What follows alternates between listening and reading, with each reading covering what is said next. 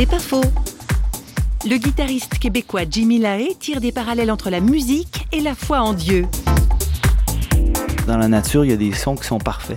Nous, notre système de musique, qui est Do, Ré, Mi, Fa, Sol, La, Si, Do, par exemple, il est, il est imparfait. C'est un système qu'on appelle tempéré. Ça veut dire qu'il a été corrigé pour arriver au résultat qu'on a là présentement. Mais qu'est-ce qui crée l'émotion, en fait? C'est l'imperfection. Mais c'est ça qui crée l'émotion chez les gens. Puis la musique, c'est un peu ça, c'est toujours basé sur une tension, puis après ça, on se résolue. Tension, résolution, tension, résolution. C'est ce qui crée un peu l'émotion. Donc le, côté imparfait de, tout ça. Là.